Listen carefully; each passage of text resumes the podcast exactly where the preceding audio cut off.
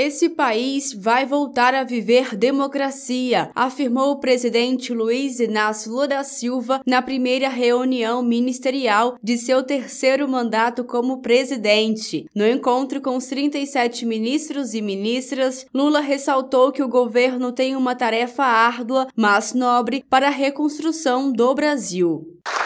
Todos nós sabemos o compromisso extraordinário que nós assumimos durante a campanha com a volta do crescimento desse país, com a geração de empregos e com o crescimento da massa salarial. É possível, é possível a gente fazer a economia voltar a crescer, é possível a gente voltar a crescer com muita responsabilidade é possível a gente voltar a crescer com distribuição de renda e de riqueza e é possível a gente gerar um emprego em que garanta ao trabalhador um pouco de segurança social.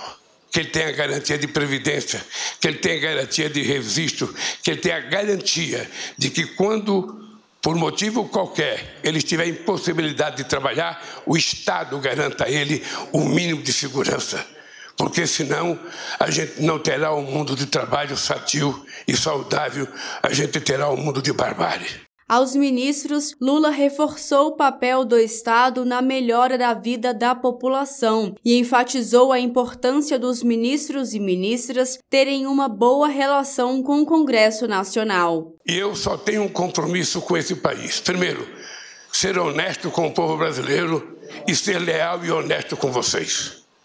Eu primeiro sou grato a todos vocês terem aceito o convite que foi feito para vocês fazerem parte do governo. Nós temos que saber que nós é que precisamos manter uma boa relação com o Congresso Nacional e cada um de vocês, ministros, tem a obrigação de manter a mais harmônica relação com o Congresso Nacional. Não tem importância que você divija de um deputado ou do senador.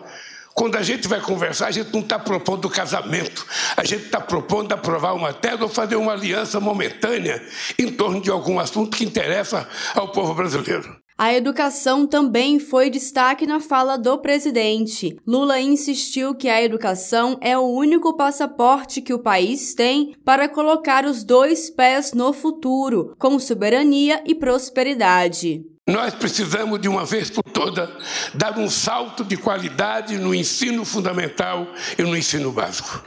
É preciso que a gente tome consciência.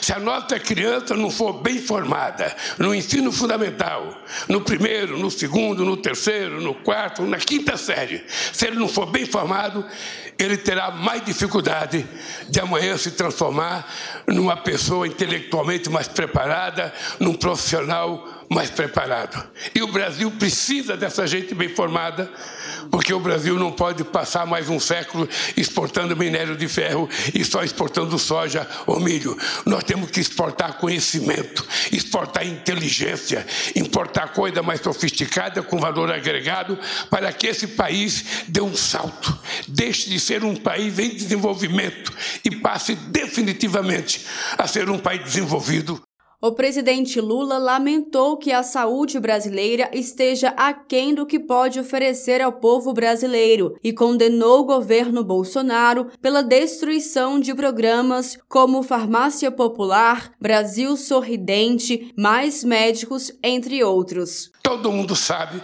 que tem cidade nesse país que passa anos sem ver um médico.